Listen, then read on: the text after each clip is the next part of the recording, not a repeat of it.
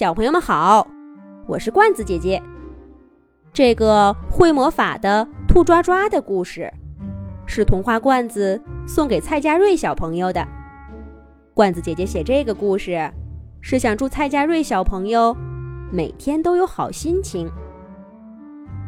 兔抓抓是一只会魔法的小兔公仔，不过它的魔法通常只用来做一件事儿。那就是不被人抓走，因为兔抓抓生活在一个巨大的抓娃娃机里。兔抓抓喜欢自己的生活，有一大堆跟他一样的公仔兔做朋友，大家七扭八歪的躺在一起，隔着透明的塑料壳看外面的世界。每一天都会有人不定时的。往娃娃机里投几枚硬币，然后操纵那个冰凉的金属大爪子伸到兔抓抓他们身上来。每当这时，兔抓抓就会暗暗运用魔法，让大爪子抓不到自己。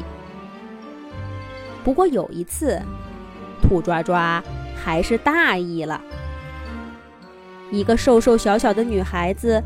缠着爸爸要抓娃娃，正在睡午觉的兔抓抓迷迷糊糊的瞄了他们一眼，根本没把这父女俩放在眼里。可等他彻底醒过来，兔抓抓发现他已经被小女孩抱在手里了。娃娃机里的伙伴们隔着透明的塑料外壳，同情的看着他。兔抓抓正想运用魔法把自己再送回去，可是又一想，愿赌服输，就跟他们走，看看他们能把我带到什么地方去。兔抓抓一路奔波，跟着父女俩回了家。可一进家门，兔抓抓就感觉到一种很不友好的气氛。小女孩的床头上趴着一只大个的兔子公仔，她身后站着一只迷你恐龙、一只大头狗、一个戴棉帽子的小蓝鲸和一个长着元宝脑袋的小人儿。这些公仔都不怀好意地盯着兔抓抓，看那架势，要不是有人在，他们早就冲上来把兔抓抓揍一顿了。果然，第二天，小女孩刚跟爸爸妈妈出门，家里的公仔们就开始找兔抓抓的麻烦了。大头狗先发话了：“喂，你是哪儿来的？敢挑衅我们兔大王？谁给你的胆子？”兔抓抓被问懵了。兔大王。谁是兔大王？是我吗？迷你恐龙吼叫着扑过来，大胆！睁大你的眼睛，好好看看，谁是兔大王？戴棉帽子的小蓝鲸诚惶诚恐的拖着那只大个兔子公仔的爪爪走过来。兔子公仔傲慢的眯着眼睛。看都不看兔抓抓一眼，兔抓抓这才明白，原来这只兔子是家里的老大。看他的样子也没什么了不起的，可不知道怎么的，就把其他这些公仔给降服住了。兔抓抓忍住笑问道：“好好，原来这位就是你们的兔大王。”兔大王您好，我一到这个家里就规规矩矩的站在人家给我选的位置上，一没打您，二没骂您，请问我怎么就挑衅您了呢？兔大王一听这话，瞪着眼睛，直盯着兔抓抓。长着元宝脑袋的小人儿跳起来吼道：“哼，你出现在家里！”就是挑战兔大王，家里面只能有兔大王一只兔子。兔抓抓气乐了，你们这也太不讲道理了吧！再说，又不是我要来的，是人家把我抓回来的。可兔大王和他的手下哪会听这些？迷你恐龙、大头狗、小蓝鲸扑到兔抓抓身上，揪他耳朵，扯他尾巴，还把鼻涕抹到他粉红色的小裙子上。元宝脑袋小人儿在一边叫好，他们的兔大王斜着眼睛看。兔抓抓一边躲闪一边叫道：“你们，你们太过分了！再这样，我可要施展魔法了！”魔法？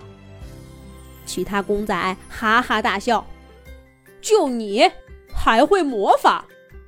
你要是会魔法……”那我们就是降魔师，专门打会魔法的。公仔们说着，打得更猛了。兔抓抓彻底愤怒了，他闭上眼睛，默默的念了个咒语。屋子里忽然一黑，兔抓抓不知怎么的不见了。紧接着，整个屋子一点点变小。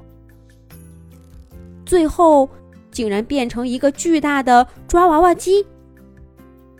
兔大王和他的手下，迷你公仔、大头狗、小蓝鲸、元宝人儿，都成了娃娃机里的公仔。娃娃机越变越小，最后几个公仔，你挨着我，我挨着你，在娃娃机里东倒西歪。他们吓坏了。拼命敲打透明的塑料外壳，尖声叫着：“放我出去！放我出去！”可这时候，兔抓抓微笑着出现在娃娃机外面。兔抓抓操纵着娃娃机上空的金属大爪子，向公仔们身上抓去。他的第一个目标是离他最近的大头狗。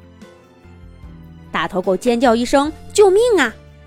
开始拼命躲闪，可大爪子十分灵活，追着它到处跑。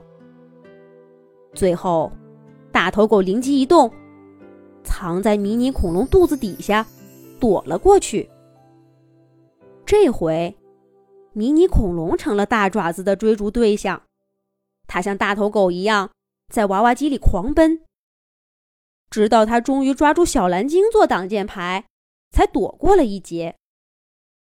小蓝鲸比大头狗和迷你恐龙都有经验，刚跑了一会儿，它就冷不丁的把元宝人推到自己面前，冰冷的爪子贴着元宝人的皮肤划过，把它吓得魂儿都没了。大头狗、小蓝鲸、元宝人儿和迷你恐龙在抓娃娃机里跑开了。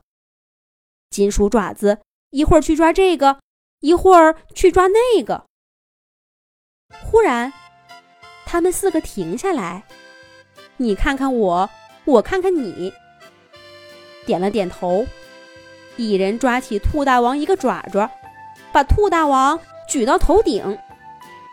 兔大王万万没想到，在关键时刻，竟然遭遇了严重背叛。金属大爪子。刚好从天而降，来不及躲闪的兔大王被抓了个正着。吊在空中的兔大王连声喊道：“救命啊！救命啊！”可是忽然，这一切都消失了，就像他出现的时候那样离奇。大头狗、小蓝鲸。元宝人儿和迷你恐龙发现，他们又回到了熟悉的房子里，熟悉的位置上。只有他们的兔大王还在不停的喊着：“救命啊！救命啊！”而兔抓抓呢，在一边微笑着看，大头狗、小蓝鲸、元宝人儿和迷你恐龙互相看了一眼，不约而同地凑到兔抓抓身边。看来，这个家里面要有新的兔大王啦！